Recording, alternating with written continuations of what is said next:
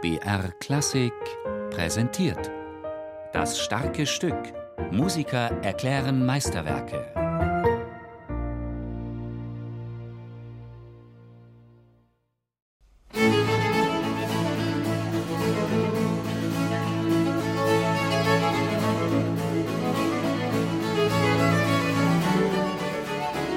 Die Besetzung des sechsten und letzten der brandenburgischen Konzerte von Johann Sebastian Bach ist außergewöhnlich.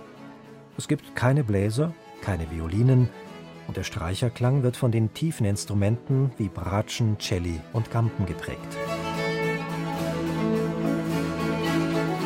Das sechste Brandenburgische Konzert von Bach zeichnet sich natürlich erstmal dadurch aus, dass es kein Konzert im Sinne eines Orchesterkonzerts ist, sondern es ist Kammermusik mit zwei Bratschen, zwei Gampen und Basso Continuo. Und es fehlt also komplett eine ganze Farbe in diesem Ensemble. Und allgemein bei den Brandenburgischen Konzerten kann man sagen, dass ja die Idee des Konzertierens, des Wetteiferns der Instrumente miteinander stark im Vordergrund steht.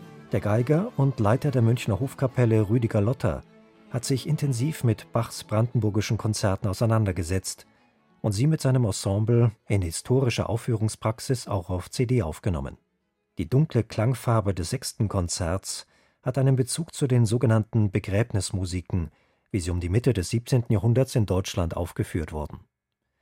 Bach verwendet die Klangfarbe als allegorische Anspielung auf den im Barock sehr verbreiteten Vanitas-Gedanken des Gedenke, du bist sterblich, wie er sich beispielsweise auch in den Stillleben der Malerei zu dieser Zeit ausdrückt.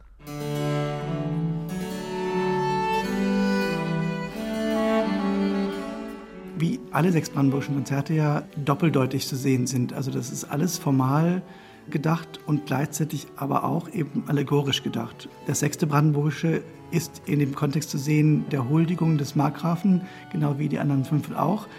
Das ist natürlich der Grund, warum alle sechs Brandenburgischen Konzerte Eigenheiten haben, die über das rein musikalische hinausweisen. Und das sechste Brandenburgische ist eben aus meiner Sicht mit Vanitas verbunden, also mit dem Vanitas-Gedanken, der Vergänglichkeit, deswegen auch diese Besetzung. Trotzdem muss Vergänglichkeit nicht nur traurig sein. Der Virtuosität und Lebendigkeit des ersten und dritten Satzes tut dieser Bezug zu Tod und Endlichkeit keinen Abbruch. Im Gegenteil.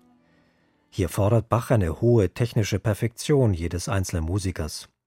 Auch deshalb hält Rüdiger Lotter eine große Orchesterbesetzung für ungeeignet für dieses Werk. Also bei den sechs Brandenburgischen Konzerten bin ich der Ansicht, dass meistenteils ganz klar ist, wie die Besetzung sein muss. Also beim sechsten Brandenburgischen ist es ja ganz völlig offensichtlich, dass es wirklich einzeln gedacht ist. Also es sind keine Gruppenstücke. Es ist nicht als Orchesterwerk gedacht. Es wird isolistisch besetzt und wird meistens auch so aufgeführt. Den Namen Brandenburgische Konzerte haben die sechs Werke dieser Gruppe nicht von Bach, sondern erst später von Bachs Biografen Philipp Spitte erhalten. Bach hatte die Komposition mit Six Concerts avec plusieurs instruments betitelt und sie dem Markgrafen Christian Ludwig von Brandenburg gewidmet, der sehr kunstsinnig war, selbst Cembalo spielte und in Berlin ein ausgezeichnetes Orchester unterhielt. Das Besondere am ersten Satz ist ja diese kompositorische Meisterleistung, zwei Stimmen in einem Abstand von einem Achtel laufen zu lassen, so dass es trotzdem immer harmonisch klingt. Das geht ja gleich am Anfang so los. Es ist ein echter Kanon, um ein Achtel versetzt, höchst virtuos komponiert und natürlich eben so zu spielen. Dabei ist natürlich extrem wichtig, dass beide Interpreten eine ähnliche Idee darüber haben, wie das zu spielen sei, denn sonst würde dieser Kanon gar nicht funktionieren.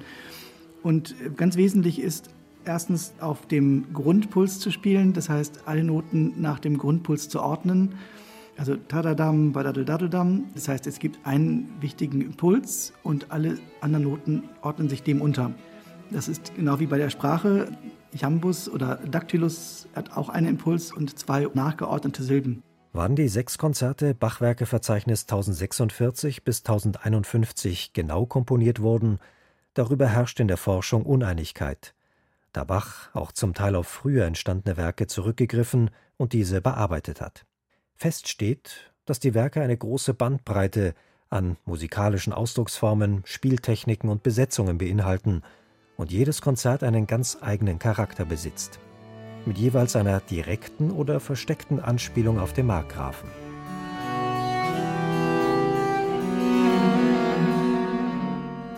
Der zweite Satz, traditionell im Adagio, ist ein inniger Gesang der beiden Bratschen, gedankenvoll, ja meditativ.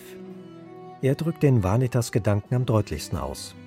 Der zweite Satz vom sechsten Brandenburgischen, da kommen ausschließlich die beiden Bratschen zu Wort, die haben, spielen da gar keine Rolle. Und das ist ein ganz enges Zwiegespräch dieser beiden Instrumente. Sehr kontemplativ mit diesem typischen Walking Bass, wenn man so möchte, im Cello. Ja, einfach sehr innig gespielt, sehr innig gedacht. Beide sagen das Gleiche, aber auf verschiedene Weise und verbinden sich an verschiedenen Stellen immer wieder. Man kann das natürlich auch auffassen als Reflexion über das Leben oder wie auch immer. Das ist natürlich dann immer sofort Interpretation. Aber die Assoziation bietet sich natürlich sehr an. In den schnellen Ecksätzen komme es sehr auf die richtige Betonung der rhetorischen Figuren an, so Rüdiger Lotter, um den Geist der Musik richtig zur Entfaltung zu bringen. Wichtig ist Lotter bei diesem Werk, dass die Mitglieder des Orchesters mit einem gemeinsamen Puls musizieren, damit sich die ganze Wirkung der Musik entfalten kann.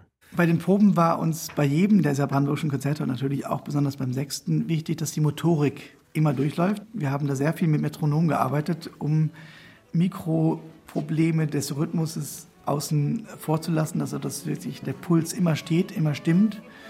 Das war eine der Hauptarbeiten, witzigerweise. Weil die Komposition aber so engmaschiger komponiert ist, und zwar jedes von den sechs Brandenburgischen, ist es extrem wichtig, dass, der Gesamtrhythmus, der gemeinsame Puls stimmt, weil die Komposition nur dann wirklich verstehbar ist. Und der Riesenvorteil ist, dass wenn alle denselben Puls spüren, das gelingt dann erst nach einer Zeit. Aber wenn es dann mal da ist, dann ist sofort eine unglaubliche Präzision im Sinne eines gemeinsamen Schwingens vorhanden.